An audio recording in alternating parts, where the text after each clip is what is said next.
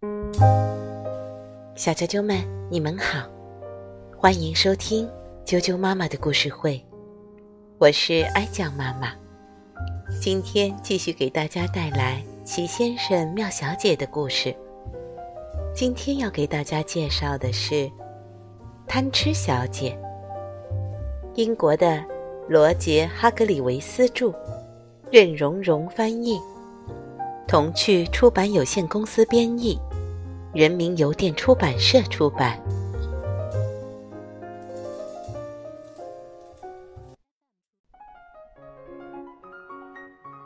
贪吃小姐，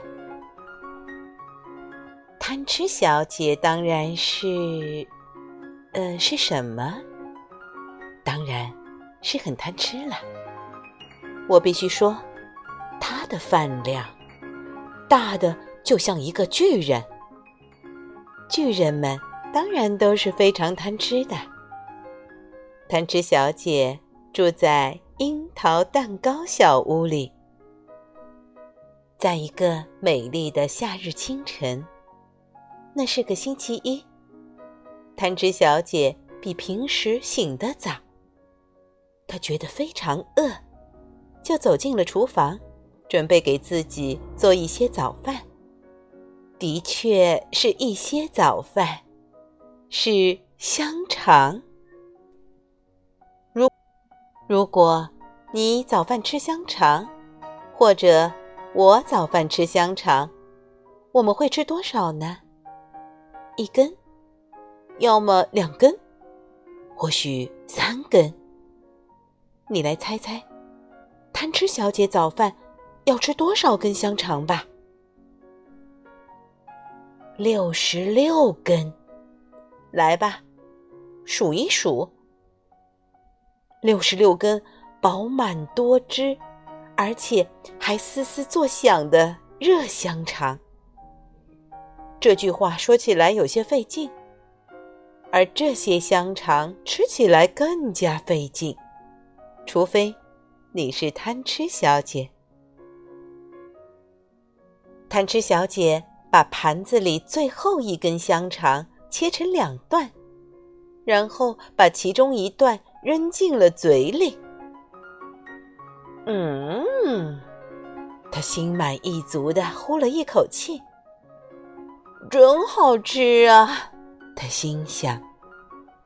现在我再吃点什么好呢？猜猜，他又吃了什么？烤面包。如果你早饭吃烤面包，或者我早饭吃烤面包，我们会吃多少片呢？嗯，也许两片，可能三片。猜猜，贪吃小姐早饭要吃多少片烤面包？二十三片。二十三片厚厚的、美味诱人的烤面包，还要涂上果酱。贪吃小姐正舔着第二十三片烤面包残留在她嘴上的面包屑。这时，有人敲响了樱桃蛋糕小屋的门。是邮递员。有你的信，贪吃小姐。邮递员高高兴兴地说：“哦，好啊！”贪吃小姐微笑着说：“她喜欢有人给她寄信。”你想在这儿喝杯茶吗？她问邮递员。“我正要喝一杯。”确实是一杯茶，但你要看看贪吃小姐的茶壶有多大。邮递员喝了一杯茶，聊了会儿天，谢过贪吃小姐后就走了。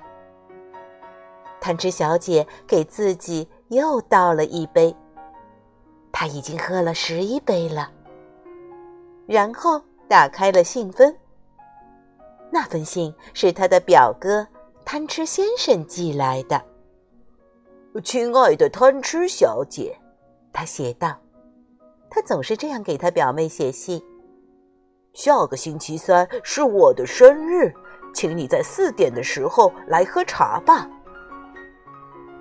贪吃小姐非常高兴，她已经有一段时间没有见到她的表哥了。星期三到了，天气很好。吃过一顿简单的午饭以后，嗯，我一会儿再告诉你她都吃了些什么。贪吃小姐开车前往贪吃先生的家，不过出发前，她在汽车后座上。放了一样东西，一样很大的东西，那是他要送给贪吃先生的生日礼物。正好四点钟的时候，贪吃小姐的车停在了贪吃先生那座圆乎乎的房子面前。贪吃先生已经在那儿等他了。你好，贪吃小姐。他笑着说：“好久不见，又见到你真是太开心了！”哈哈哈哈哈。贪吃小姐笑着说：“哦，生日快乐！”然后她重重的亲了贪吃先生一下。贪吃先生的脸都红了。“哦，快进来吧。”他说，“茶都准备好了。”贪吃小姐跟着贪吃先生走进他的房子，然后，他突然想起了什么事情。你应该知道，他想起了什么，对吗？没错，贪吃先生的生日礼物。哦，等一等，他说：“你能帮我把车里的一个东西拿出来吗？”他说着，露出了微笑。那个东西挺重的，他补充说：“哦，当然可以。”贪吃先生同意了。在贪吃小姐汽车的后座上，有一个你见过的最大的生日蛋糕。那是一个很大、很庞大、很硕大、很巨大、大的不得了的。葡萄干蛋糕，上面盖着厚厚的粉红色糖衣，中间夹着草莓果酱。当他们一起把蛋糕抬进贪吃先生家里的时候，贪吃小姐解释道：“嗯，我只在上面插了一支蜡烛，因为我忘了你今年多大了。”哦，你真不应该忘啊！哈哈哈哈哈。贪吃先生笑了，然后他舔了舔嘴唇，说：“呃，可是我很高兴你忘了。这是我今天烤的。”贪吃小姐说，然后他忍不住笑起来。我必须要承认，他说：“我今天。”烤了不止一个蛋糕，第一个蛋糕烤完以后，呃，看上去很好吃，我把它当早饭吃掉了。说完，他又咯咯笑起来。呃，第二个蛋糕烤完以后，看起来还是那么好吃。他接着说：“我把它当午饭吃掉了。”嘿嘿嘿。贪吃先生笑得嘴角都快裂到耳朵那儿去了。哦，下午茶时间到了，贪吃小姐，他说：“